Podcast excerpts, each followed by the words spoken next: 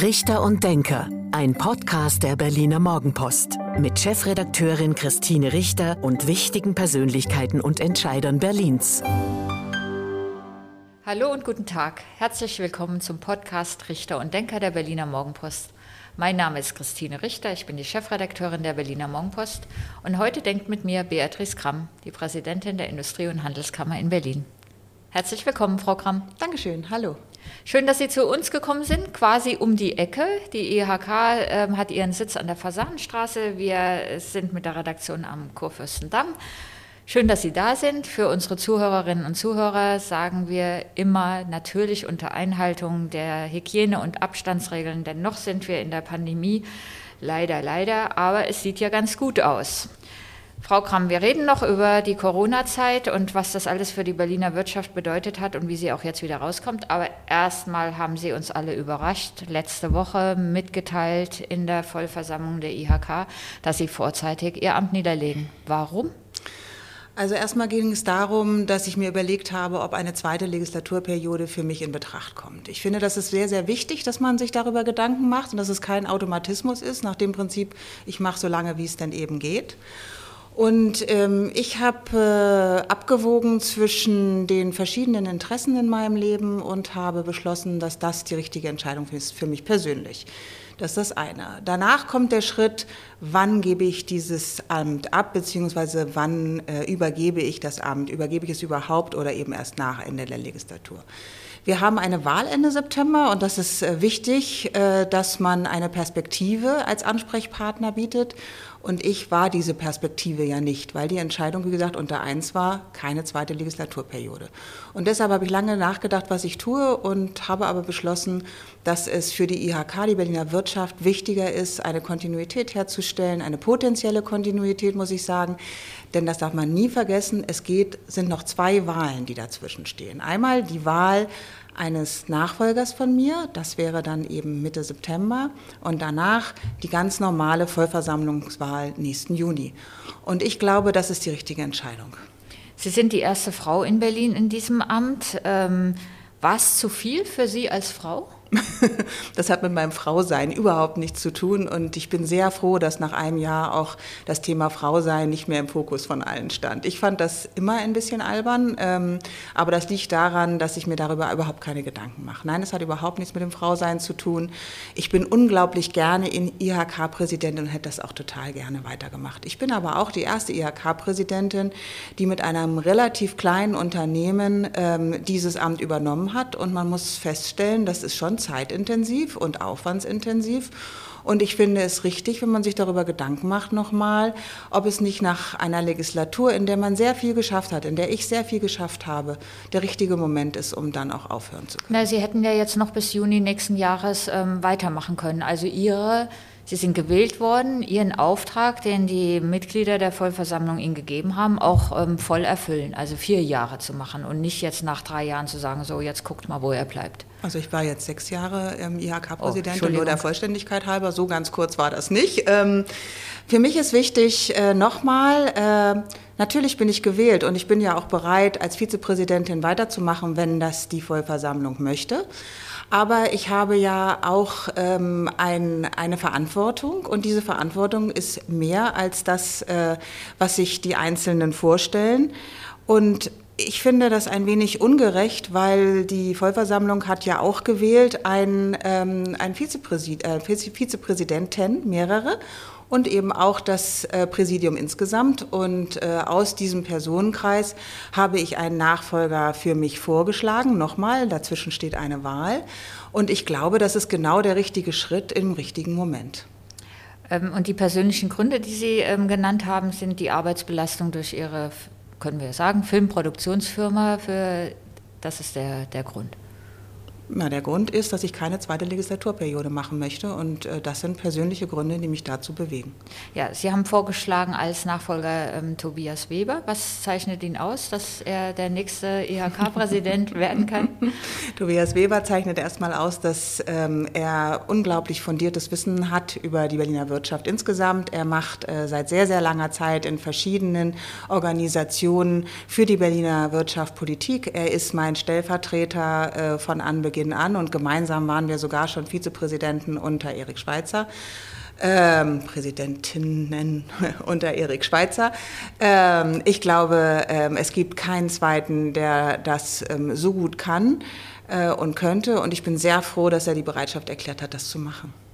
Wenn Sie jetzt auf die Jahre, sechs Jahre zurückblicken, die Sie IHK-Präsidentin waren, was ist da für Sie so heraus, herausgehoben? An den Themen der Stadt oder an für an, uns in der IHK? In, in der IHK und ähm, wir reden gleich noch über die Themen Stadt. Da gab es mhm. ja auch ein, ein bisschen was und ähm, ja auch nicht immer nur ähm, Übereinstimmung mit der Politik des rot-rot-grünen Senats, aber sowas in, in der Zusammenarbeit mit den Unternehmen, mit dem Mittelstand, mit den größeren Unternehmen. Was bleibt Ihnen da so oder was ist Ihnen besonders wichtig? Also ich bin ja angetreten und das war mir immer besonders wichtig, dass die IHK sich öffnet hin zu ihren Mitgliedern, damals noch Kunden genannt. Ich glaube, das Entscheidende für mich war, dass wir klargemacht haben, dass wir auch eine Serviceorganisation sind. Und zwar sowohl im politischen Kontext als auch im Service-Service, also für das einzige, einzelne Unternehmen. Und das finde ich ist sehr, sehr gut gelungen. Wir haben uns geöffnet. Wir haben viel mehr darauf Wert gelegt, bei unseren Positionen Unternehmern zu fragen. Wir machen Marktforschung sozusagen im internen Kontext. Und ich finde, das ist äh, wirklich gut geglückt, weil alle Mitarbeiter der IHK daran arbeiten, gesehen zu werden. Das ist ein ganz normales Momentum. Und man wird nur gesehen, wenn man für die Menschen Politik macht, die es dann wirklich angeht. Und das sind bei uns die Unternehmer und Unternehmerinnen der Stadt. Haben Sie den Eindruck, dass von der Politik, sprich vom Senat, die Bedeutung der Wirtschaft oder die Bedeutung auch der mittelständischen Wirtschaft, die ja einen Großteil in Berlin ausmacht, dass ähm, die Bedeutung richtig eingeschätzt wird? Naja, insgesamt habe ich schon den Eindruck, dass es schöner wäre, wenn dann wieder mehr zu einem Miteinander kommen ähm, würde und man nicht das Gefühl hat, dass man sich entschuldigen muss als Berliner Wirtschaft. Das ist jetzt äh, hart formuliert. Das ist auch sehr, sehr unterschiedlich natürlich bei den einzelnen Senatsmitgliedern. Aber ich würde mir wünschen, dass wir ähm, recht bald dazu kämen, dass wir eine, eine, eine, ein Verständnis dafür haben, dass wir miteinander arbeiten müssen, um erfolgreich in dieser Stadt zu sein. Und ich würde mir auch wünschen, dass anerkannt wird, dass die Corona-Maßnahmen, die ja ganz viele äh, Unternehmen getroffen haben, und die darauf reagiert haben, flexibel reagiert haben und auch äh, ohne groß zu murren reagiert haben, dass das auch ein Beitrag der Berliner Wirtschaft ist, um diese Stadt am Leben zu halten. Hat der Senat das nicht gesehen? Man kann das, finde ich, auch mal nach außen tragen, dass wir das gut gemacht haben, also wir Berliner Unternehmen, Nehmer. Und ähm, da würde ich mir schon mal ab und an mehr wünschen, ja. Es gab in den Jahren ja mehrere Auseinandersetzungen, bevor wir nochmal auf Corona kommen müssen oder kommen werden. Ähm, beispielsweise um das Thema Enteignung, beispielsweise um das Thema Mietendeckel. Ähm, Sie haben das gegeneinander angesprochen. Meinten Sie das damit und was hat, was hat Sie da gestört? Naja, also ähm, der Mietendeckel ist äh, ein Ausdruck von einer Haltung, ähm, gewesen, die ich schon ein wenig überraschend fand. Ähm, man kann nicht einseitig den Mietendeckel einführen und gleichzeitig den Mietern der Stadt sagen, aber spart bitte das Geld, was ihr gerade nicht euren Vermietern zahlt, weil wir wissen ja nicht genau. Ich bin schon der Meinung, dass eine Regierung äh, Recht, äh, ihr, ihr Handeln auf Rechtmäßigkeit überprüfen muss. Jetzt kann man sagen, gut, man weiß nie, wie die Gerichte entscheiden und das ist immer eine Grauzone. Ja, kann man sagen.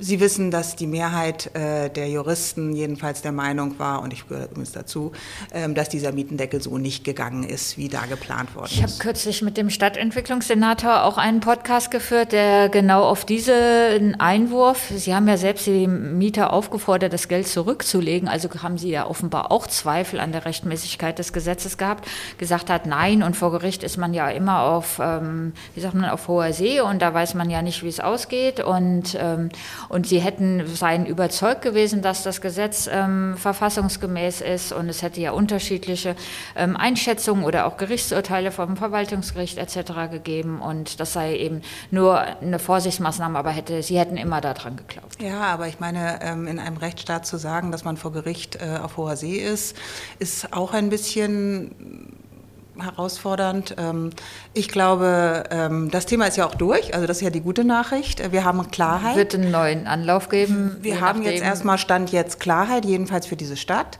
Und ähm, es geht eigentlich auch überhaupt nicht darum, und das finde ich wirklich schade, es geht doch auch hier um ein Miteinander. Worum geht es denn? Wir haben zu wenig Mietwohnungen in der Stadt. Und wir haben zu wenig Mietwohnungen, die von der Menge der Bevölkerung bezahlt werden können. Das sind die großen Themen. Eine Anstrengung, eine gemeinsame Anstrengung erfordert gemeinsames Handeln. Dazu braucht es zum Beispiel einen runden Tisch mit eben nicht nur den öffentlichen Wohnungsbaugesellschaften, sondern auch den privaten Trägern. Und da muss man sich gemeinsam unterhalten, wie man dieses Problem lösen kann. Das wird man nie lösen können, indem man einseitig äh, Entscheidungen trifft, indem man Häuser kauft, weil es ist ein großes Problem und dieses große Problem kann man nun mal nicht individuell lösen. Das zweite Thema in diesem Zusammenhang ist die Enteignungsforderung nach Enteignung der großen privaten Wohnungskonzerne. Ähm, in diesen Tagen hat ähm, die Linke alleine 30.000 Unterschriften, die sie für dieses Volksbegehren gesammelt haben, an die Initiative übergeben. Linke ist Regierungspartei. Macht sie das sprachlos? Das ich hoffe nicht, traurig. weil wir wollen drüber reden. Nein, sprachlos macht mich das überhaupt nicht. Das macht mich unglaublich traurig, weil das ist wieder ein Ausdruck davon zu verkennen, wie das nun mal funktioniert. Man muss doch nur vom Ende her denken. Was wird passieren, wenn diese Enteignung gemacht werden würde? Dann wäre der Staat plötzlich der größte Immobilieneigentümer der Stadt. Und dann? Der Staat, das sind wir alle. Die Steuern gehören uns alle. Die Steuern müssen verwandt werden, um viele, viele Infrastrukturprojekte zu machen.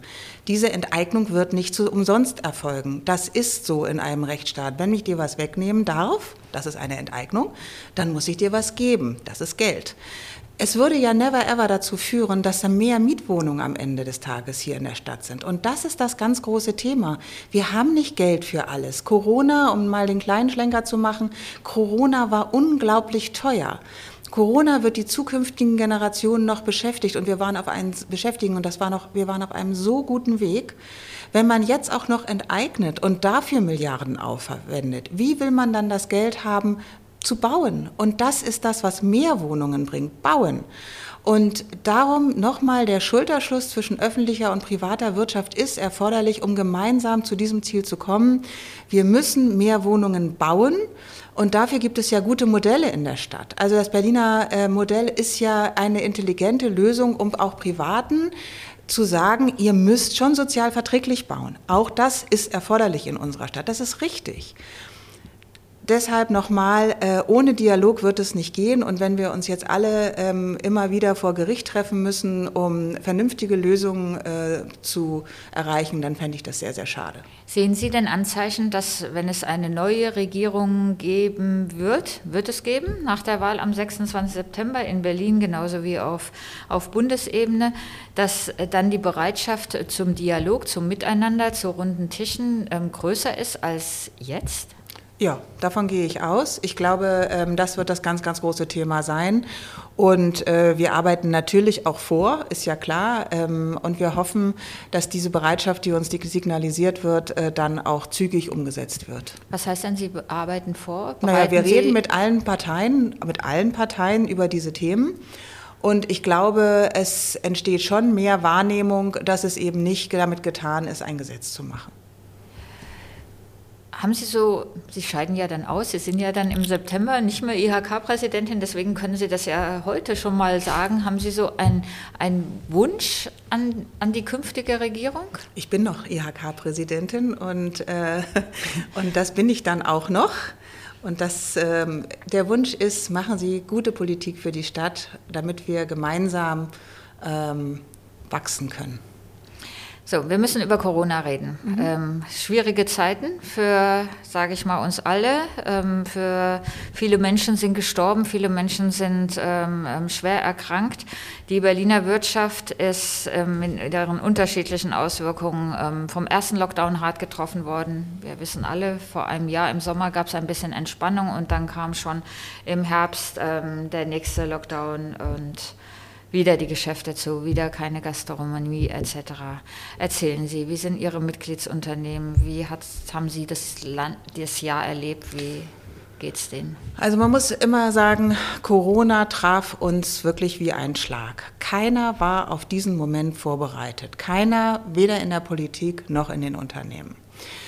Corona traf eine Wirtschaft, die gerade auf dem Sprung war, beziehungsweise schon eine ganz, ganz positive Entwicklung über die letzten Jahre gehabt hat. Wir waren ja unglaublich erfolgreich in den letzten Jahren vor Corona.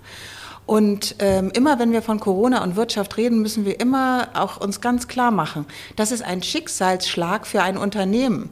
Und das sowas gab es bisher noch nicht. Das waren gesunde Unternehmen und die wurden jetzt plötzlich mit Maßnahmen konfrontiert, für die sie wirklich und überhaupt nichts konnten. Das heißt also, ähm, das Schließen von Geschäften, das Schließen von Gastro, das Schließen von Hotels, keine Kongresse mehr, keine Veranstaltungen mehr, keine, also die Veranstaltungstechnik, die Clubs, die Szene dieser Stadt, die Theater, die Kinos und so weiter, ich will die gar nicht alle aufzählen, die standen plötzlich vor einem Momentum, das keiner ihnen erklären konnte, wir uns selber auch nicht und äh, mit dem sie jetzt umgehen äh, mussten. Ich finde, sie haben das fabelhaft gemeistert. Das, das möchte ich mal gleich voranschicken. Ich finde, ähm, ich bin sehr froh, dass wir jetzt auf einem äh, guten Weg wieder raus sind. Wir können nur sagen, wir müssen alle auf Holz klopfen, dass das, was wir gerade erleben, nämlich durch die Impfwelle ähm, und die Vorsichtsmaßnahmen, die noch andauern, ständig weiter sinkende Zahlen, das ist ein Erfolg, ist ein großer Erfolg.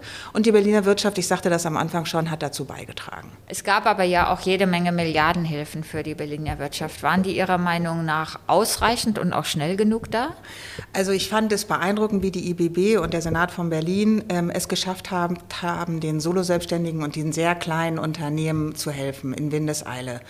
Ähm, das haben die wirklich fantastisch gemacht. War es auch, Entschuldigung, noch kurze Unterbrechung, war es auch richtig, ähm, nicht sofort alles genau zu überprüfen, sondern erstmal auszuzahlen und zu sagen, wir überprüfen dann hinterher für den Fall, dass es Betrug gegeben hat? Es wird immer Betrug geben, sobald äh, ähm, äh, Zahlungen in den Raum gestellt werden. Es war richtig und notwendig. Ähm, und es ist aber auch richtig und notwendig, jetzt mit aller Schärfe und Härte das zu verfolgen. Denn äh, das muss klar sein. Also Subventionsbetrug, um sowas handelt es sich ja dann, ähm, kann nicht geduldet werden. Und ähm, ich finde das sehr gut, dass die ersten strengen Maßnahmen der Finanzverwaltung dazu geführt haben, dass durchaus auch Leute ähm, das freiwillig zurückgegeben haben, das äh, Geld, was sie zu Unrecht bezogen haben. Es wurde auch sehr schnell den großen Unternehmen geholfen. Auch das war in der Regel auf Bundesebene allerdings ähm, sehr, sehr erfreulich. Sie wissen, dass wir Monate, gefühlte Monate darum gekämpft haben, den mittelgroßen Unternehmen dieser Stadt zu helfen, weil das nun mal das, das Zentrale unserer Stadt sind. Wir sind Mittelständler. Das ist das, die DNA. Ähm, das fand ich schon ein wenig traurig, um es ganz höflich auszudrücken, ähm, dass hier die Hilfe nicht gleich gesehen worden ist, die Notwendigkeit von Hilfe. Im Ergebnis haben wir das dann schon auch geschafft, eine Mischung aus Bund und Landeshilfen.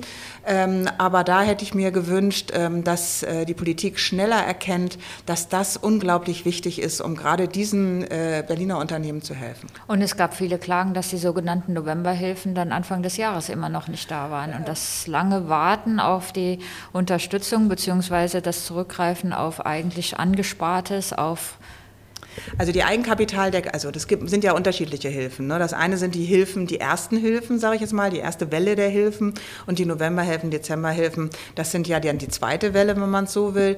Die haben äh, viele, viele Themen gehabt, die sie nicht berücksichtigt haben, muss man ganz klar sagen.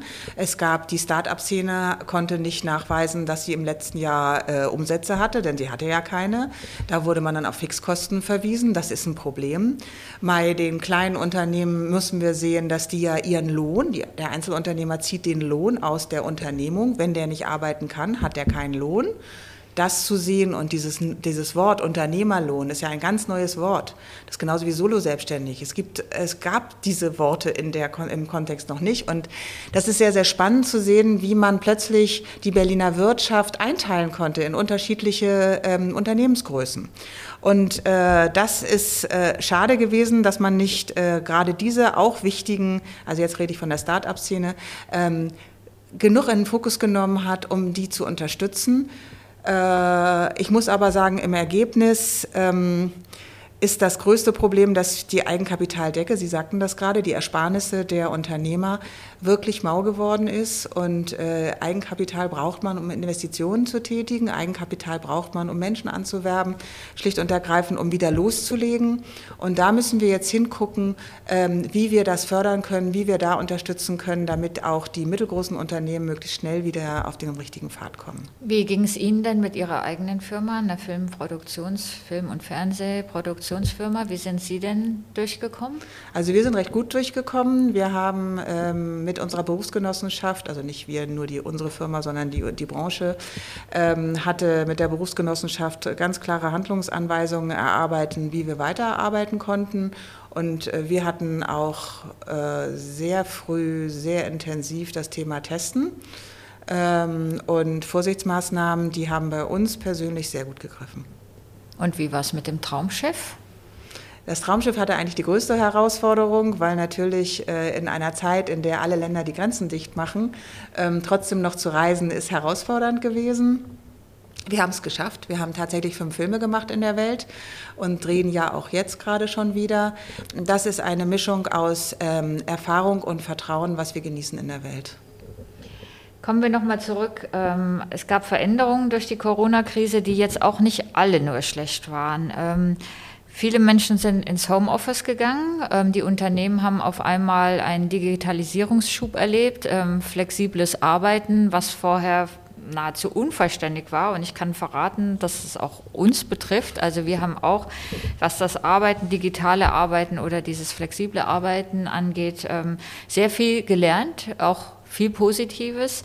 Ähm, ist das ein Modell für die Zukunft für alle Unternehmen natürlich in unterschiedlicher Ausprägung. Wenn man auf dem Bau arbeitet, muss man vor Ort sein. Aber Und wenn man einen Film macht, muss man am Set sein. Ähm, ja. ja. Vielleicht als Chefin dann nicht. Nein, also ich glaube, ähm, Spaß beiseite. Ähm, viele, viele Geschäftsführer, Unternehmerinnen und Unternehmer in Verantwortung waren überrascht, wie gut Homeoffice geht. Weil wir uns ähm, das äh, in Teilen nicht vorstellen konnten, dass äh, die Effektivität von He Heimarbeit, also Homeoffice, ähm, so groß sein könnte. Ich gehe davon aus, dass wir perspektivisch hybride Arbeitsmodelle sehen werden. Wir werden ähm, den Mitarbeitern ermöglichen, von zu Hause aus zu arbeiten. Aber, ähm, und das ist meine tiefe Überzeugung als Unternehmerin, wir werden auch äh, unsere Mitarbeiter wieder in die Firmen holen, ähm, in die Büroräume holen, weil ich glaube, dass äh, bestimmte Art von kreativem Miteinander nur entstehen kann in persönlichem Kontakt. Ja, bei uns ist es auch so, dass wir wahrscheinlich diese solche Modelle dann ähm, nehmen werden, einfach weil die Menschen ja auch das soziale Umfeld brauchen, auch, ähm, auch in der Arbeitswelt und gleichzeitig aber auch dann wieder Phasen haben, wo sie dann vielleicht doch ähm, lieber zu Hause arbeiten wollen. Und ich vermute sogar, dass wenn die Unternehmen nicht darauf reagieren, dass die jüngeren Berufstätigen sich dann auch danach die Arbeitgeber aussuchen, wer solche Möglichkeiten bietet und nicht mehr dieses starre fünf Tage die Woche muss man am, im Büro sein. Glaube ich auch. Ich glaube auch, komm, ist eigentlich auch die Brücke zu dem Thema Fachkräftemangel, ähm, ist äh, eines der wichtigen Themen oder das wichtigste Thema der, der Stadt. Ähm, heutzutage ist es tatsächlich so, dass in verschiedenen Bereichen Arbeitnehmer sich aussuchen können, in welchem Unternehmen ähm, sie arbeiten wollen. Und das ist natürlich eine ganz große ähm, Revolution des Arbeitsmarkts, würde ich sie mal nennen. Dazu gehören dann sicher auch Arbeitszeitmodelle äh, oder auch Anwesenheit im Büro und Abwesenheit im Büro, äh, trotzdem aber arbeitend. Ja, ich glaube einfach, die heutige Zeit ähm, äh, fordert auf, flexibler zu werden in jeder Hinsicht und fordert vor allen Dingen auch auf, ähm, spontan reagieren zu können. Und das ist das, was wir mit Corona gelernt haben. Wir können flexibel, wenn wir die Voraussetzungen dafür geschafft haben. Und die Voraussetzung dafür ist, kurz gefasst, die Digitalisierung. Fachkräftemangel, Sie haben es angesprochen. Wie kann die IHK da dagegen arbeiten oder Unternehmen auch unterstützen bei der Suche nach Fachkräften? Die IHK hat ja den Auftrag, äh, Unternehmen zu ermutigen, auszubilden. Und äh, das äh, ist ein wichtiger Punkt und der gelingt manchmal besser, manchmal schlechter. Äh, in der Corona-Zeit war das eine Herausforderung. Aber wir arbeiten wirklich hart daran und die, die Kollegen und Kolleginnen gehen ja tatsächlich in die Betriebe, um, um die Leuten zu, klarzumachen, dass das eine Möglichkeit ist, sich die künftigen Fachkräfte selber auszubilden. Das ist ja eigentlich das Thema, von dem wir jetzt gerade reden in der jetzigen Zeit. Das ist das eine Thema. Das zweite Thema ist tatsächlich dieses berühmte Matching, also sprich der richtige Auszubildende am richtigen Ausbildungsplatz. Ähm, auch das war in Corona praktisch zum Erliegen gekommen. Man, man konnte auch nicht in die mehr. Schulen gehen. Es gab keine Messen. Es gab gar nichts mehr. Und äh, deswegen haben wir jetzt ja ähm, die Plattform initiiert mit der Unterstützung ähm, des Senats, äh, der Handwerkskammer und vielen anderen Organisationen. Wir haben das äh, mit der Ausbildung Berlin eine Plattform geschaffen, wo sich wirklich alle Ausbildungsplätze in Berlin und Umgebung, also 30 Kilometer um Berlin herum, äh, zentral erfasst werden. Also sprich, diese Plattform sucht in den Homepages der, äh, der anderen Unternehmen oder auch auf direkten Zuruf, wo ein Ausbildungsplatz zur Verfügung steht, damit man nur noch eine Sache machen muss, wenn man weiß, was man lernen möchte, nämlich auf diese Homepage gehen. Sagen und Sie nochmal. Ausbildung.berlin ist äh, die, die Web Webadresse bisschen Eigenreklame kann sein, ist ja auch ein wichtiges Thema, weil auch viele Auszubildende in den vergangenen Monaten ja nicht so vorangekommen sind, äh, wie sie das gerne wollten. Und die Schulen, wir haben es gesagt, waren auch teilweise zu und alles keine einfache Situation. Wie kommen wir jetzt raus? Ähm, Tourismus lag da nieder, davon lebt Berlin zu einem Großteil. Veranstaltungen, Clubs, Messen, Kongresse, wir haben es alle schon kurz erwähnt. Wie kommen wir jetzt raus? Wie, sind Sie optimistisch? Ich sage immer, zu Optimismus gibt es keine Alternative. Ähm, das ist sozusagen mein, mein Lebensmotto. Und, so kenne ich Sie auch. und äh, insoweit ist es äh, erstens gut, dass Berlin eben nicht nur mehr vom Tourismus lebt. Also wir haben davon profitiert, dass wir heutzutage breiter gestreut sind in dem, was die Wirtschaft hier in Berlin tut. Ähm, die Fintechs zum Beispiel, der Onlinehandel ist ja stark gewachsen in der Krise. Äh, das darf man nicht vergessen. Ähm, in der Tat ist es aber so, dass Berlin auch in der Wissenschaftsszene zum Beispiel davon lebt, dass es attraktiv ist. Also dass die Stadt an sich attraktiv ist. Denn im Kampf, in Anführungsstrichen, oder im Battle um, um, um, den, äh, um den besten Studenten, um den besten Wissenschaftler, um die besten Fachkräfte, müssen wir mehr bieten, als zu sagen, wir sind Berlin. Also wir brauchen auch den Tourismus auf jeden Fall. Wie gesagt, ich glaube, wenn ich so an die Flughäfen gehe und Sie wissen, ich bin relativ häufig da, es ging dann doch, geht dann doch wieder ordentlich los. Und ich bin sehr, sehr optimistisch, dass Berlin nichts an seiner Strahlkraft verloren hat. Und wenn es jetzt noch schafft, ähm, die Probleme, die in der Welt bekannt sind, und da muss man wirklich aufpassen, die Probleme, die wir haben, werden in die Welt getragen. Die Mietpreisbremse, darauf wurde ich angesprochen bei einem Treffen von Wirtschafter, äh, Wirtschaftsunter, also Unternehmern in New York. Das heißt also, alle Probleme, die wir hier verhandeln, kommen in der Welt an. Die aber das ähm, als Hindernis, als Hindernis für, für, Investitionen sahen. Oder die Schulen, das Schulthema. Also die Tatsache, dass wir äh, seit Jahren, ich weiß nicht, ob es Jahrzehnte sind, aber es sind auf jeden Fall die Jahre, die ich Präsidentin bin, die sogenannte rote Laterne tra tragen äh, bezüglich unserer Schulbildung. Das wird gesehen in der Welt. Und wir befinden uns im Wettbewerb mit der Welt. Das ist Berlins Position mittlerweile. Und da müssen wir aufpassen, dass wir viel mehr positive Nachrichten aus Berlin äh, streuen, damit nicht plötzlich irgendwann das Gefühl ähm, entsteht, wir könnten es nicht. Äh, Berlin ist unglaublich erfolgreich äh, an, auf vielen anderen Gebieten. Wenn wir jetzt über die öffentliche Verwaltung und Bürgerämtern reden, würde man sagen, auch das ist, schreckt Menschen ab, in diese Stadt zu kommen, geschweige denn Unternehmen schreckt es ab, wenn ihre Mitarbeiter sich nicht mal innerhalb der gesetzlich vorgeschriebenen Zeit ummelden können. Das ist so. Sie wissen, es gibt Themen in der Politik, die ich auch schon übrigens vor der Corona-Krise sehr stark und immer wieder adressiert habe. Das eine ist eine Stadt, eine starke Verwaltung, das Thema Verwaltungsreform, beziehungsweise das Thema, was muss Verwaltung machen, um besser funktionieren zu können. Da ist das ganz, ganz große Thema und das darf man auch nicht kleinreden. Wir stehen vor der Pensionierung der Babyboomer-Generation. Wir stehen davor, dass, ähm, ich bin mir nicht sicher, 24 Prozent, glaube ich, ähm, plötzlich bis im Jahr 20 2035 der Mitarbeiter der Verwaltung in Pension gehen werden. Das heißt also, äh, die Gedanken, die sich jetzt gemacht werden müssen, die sind so unglaublich dringend.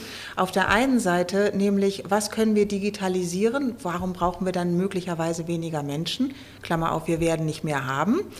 Ähm, auf der anderen Seite Ausbildung, auch hier ein ganz großes Thema für die Verwaltung der Stadt. Und dann eben auch darüber nachzudenken, wie können wir Verantwortung verteilen, damit nicht Doppel, ähm, Doppelkompetenzen entstehen oder Doppelzuständigkeiten entstehen. Das war fast das Schlusswort, Frau Kramm. Wir nähern uns dem Ende des Podcasts und zum Schluss gibt es immer ein beliebtes Spiel, nämlich Sie vervollständigen bitte zehn Sätze zu Berlin, damit unsere Zuhörerinnen und Zuhörer Sie auch noch ein bisschen besser kennenlernen. Auf los geht's los. An den Berlinern mag ich ihre direkte Art. Das ist interessant, das sagen fast alle. Wir haben ja jetzt schon ein paar Podcasts gemacht, das darf ich verraten. Heute sind wir mit Beatrice Kramm, der Präsidentin der IHK, zusammen. Und ähm, den Satz lasse ich öfter mal vervollständigen, weil es äh, mich interessiert, was meine Gesprächspartner an den Berlinern mögen. Und es kommt die direkte Art. Dann ist es wohl richtig. Und das sieht so aus. Der zweite Satz. Die Arbeit mit Schauspielern bedeutet mir? Unglaublich viel, weil sie kreativ ist und ähm, mir viele Erkenntnisse für mein Leben bringt. Die Industrie- und Handelskammer Berlin ist wichtig, weil? Weil sie das Ohr ähm, und der Mund der Berliner Wirtschaft ist. Für den Mittelstand muss mehr getan werden, weil? Weil sie das, weil sie, da der Mittelstand das, Zent, das Herz der Berliner Wirtschaft ist. Das Traumschiff bedeutet mir? Äh, unglaublich viel äh, Vergnügen und ähm, Befriedigung, dass es uns gelingt, nach 40 Jahren noch so viele Menschen vor den Fernseher zu ziehen. Mein Lieblingsort in Berlin ist? Der Schloss, Schlosspark in Charlottenburg. Das Schwierige an der Demokratie ist? Dass man alle hören muss und versuchen muss, Kompromisse zu finden, die trotz allem eine Lösung des Problems herbeiführen. Kennenlernen würde ich gerne einmal. Mm. Ich glaube, kennenlernen würde ich gerne mal Herrn Obama, wenn es die Möglichkeit gäbe, mit ihm zu diskutieren. Die Corona-Pandemie lehrt uns, dass wir besser sind, als wir immer glauben, dass wir flexibel sein können, wenn wir wollen und dass wir noch lange nicht da sind, äh, wo wir müssten, wenn wir die Zukunft der Probleme, also wenn wir die Probleme der Zukunft bewältigen können müssen. Und der letzte Satz: Meinem Nachfolger wünsche ich vor allem einen, ein offenes Ohr, ein glückliches Händchen und äh, tolle Partner in Politik und Wirtschaft. Liebe Frau Kramm, herzlichen Dank. Das war der Podcast Richter und Denker der Berliner Morgenpost. Mein Name ist Christine Richter, ich bin die Chefredakteurin der Berliner Morgenpost und heute hat mit mir gedacht Beatrice Kramm, die Präsidentin der Industrie- und Handelskammer Berlin. Vielen Dank, Frau Kramm. Dankeschön.